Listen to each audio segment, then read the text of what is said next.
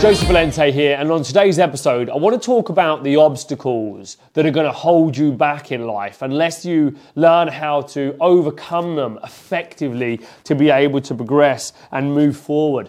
Obstacles are the stumbling block that prevent you from reaching your goals. We put up barriers, we put up obstacles, we put up reasons that we're not going to be able to succeed all of the time. And if you get good overcoming those obstacles, you're going to be able to reach your goals. They are the limiting factor that hinder you from achieving your desired outcome, your desired destination, your dream. The life that you want is at the other end of your comfort zone.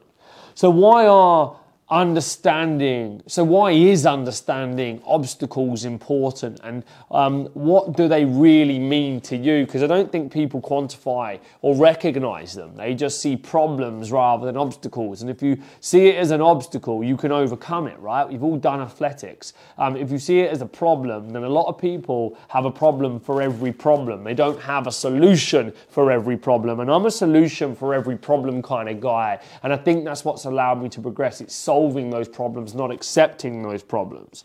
So, obstacles um, reveal really your true identity. And what I mean by that is your ability to overcome those obstacles define who you are. You're either a problem solver or you accept um, the um, cards that you've been dealt, the hand that you've been delivered. And I don't want you to accept. In the brotherhood, we don't accept. The brotherhood um, overcome, they overachieve, they work together to be able to get to um, the end, the desired outcome. Obstacles direct your actions, you know, and actions work in two ways. You do nothing you know, actually doing nothing is an action, believe it or not. People think that act, just taking actions is actions, okay, but doing nothing is also an action. And that's the one that we don't want you to do. We want you to take actions, we want you to overcome, and we want you to um, focus on what counts. You know, obstacles will allow you to focus on what counts. And I think the universe at times will put up obstacles on purpose. It's testing you. Okay? How bad do you want it?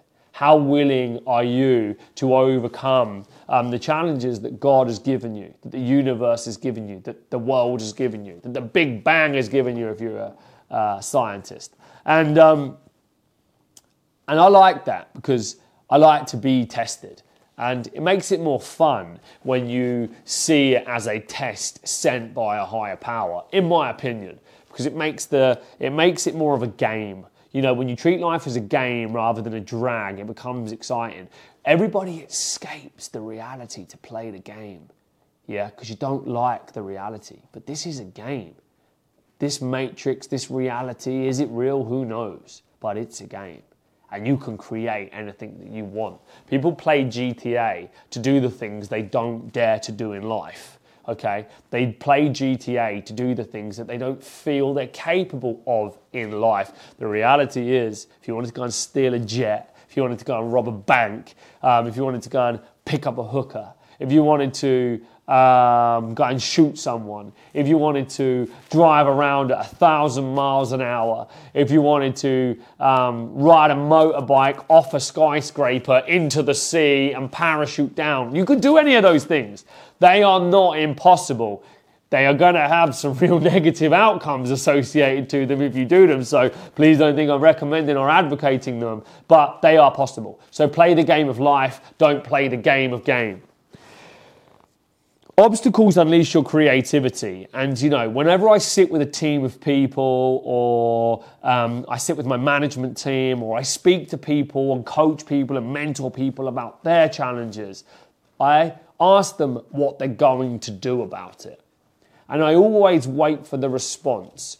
And I'd say in a lot of cases, the response is not the response that I believe they should be coming out with because it's not a solution driven response, it's an accepting response, meaning, well, this is it, I can't do anything about it. Yeah, those four, that four letter word can't.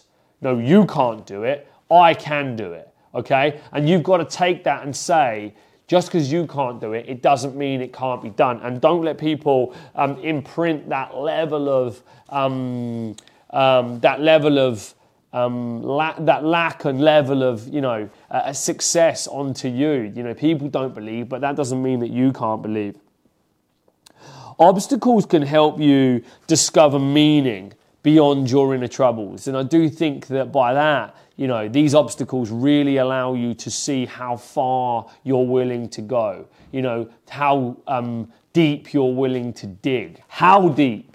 Okay, six feet, 12 feet, 100 feet. The ways to overcome your obstacles are find out what's limiting you. What is limiting you? What's holding you back? What's stopping you from getting from A to B? Don't try and go from A to Z. What's trying to stop you from getting A to B? Yeah? I would say to my team here, why can't you get the fucking content out? What's stopping you? Okay, what's stopping you? Well, I've got no distribution or it's the assets not been created. Okay, cool. What's the solution? Create the assets, post it, distribution. Yeah, and regardless of um, any of the other excuses that they may or may not come up with, okay, it's quite simple. A, B, make it, post it. Okay, um, so what's limiting you? Could be people, could be process, could be equipment, could be skill set. Okay, and um, I would say, based on my experiences in my life, and in my life, I've gone from the what I would class as close to the bottom. You know, I didn't come from extreme poverty. I haven't come from the slums of Brazil. I haven't come from um, the desert in Africa. I haven't come from um, extreme, extreme poverty. But in my opinion, okay, we were survival mode, okay? And as you progress through that journey to becoming rich, to becoming a multimillionaire, to becoming a billionaire, to um, upgrading you, you're gonna have to go through the levels of people, okay? And you hear the word class branded around lower class, middle class, upper class. Okay, I'm not, I'm not about that class game, but it does have a point. And what it basically means is that, and, and naturally, each one of those classes will have different traits. Okay, they'll have different networks, they'll have different incomes, they'll have different lifestyles, they'll have um, a whole host of different attributes. And you'll be able to measure that. And as you go through that process, you will realize that to move to the next level, the one single thing that you need to upgrade is the people. Okay? Many people that start with you won't finish with you. And you have to upgrade the people if the people don't upgrade.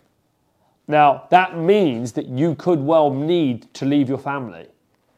Okay, that means that the people around you are holding you back. It means that an old friend circle of that you loved and they were great for you at a time, but they're still doing the same shit they were doing 10 years ago, five years ago, even one year ago, even six months ago, even three months ago, even last week if you're a youngster and you're looking at this and saying, you know, I'm done with those guys. I don't want to do what those guys do anymore. One of the single biggest limiting factors is the, the people that you surround yourself with, the people in your circle, the people in your team okay? Who's going to war with you and how far are they going to be able to travel with you on that journey? And, you know, you have to be quite tough and you have to be quite ruthless and you have to understand what's more important to me maintaining a relationship or hitting my goals because the two don't go hand in hand. It's very rare, you know, if you have very big ambitions, that you will take um, a lot of those people with you okay? And a lot's going to break and a lot of sacrifices will have to be made. But you have to identify which one's important um, to um, commit or you're going to be held back. I think the next way to overcome obstacles, quite simply, is improve your problem solving skills. Improve your problem solving skills. You know, work out ways to overcome.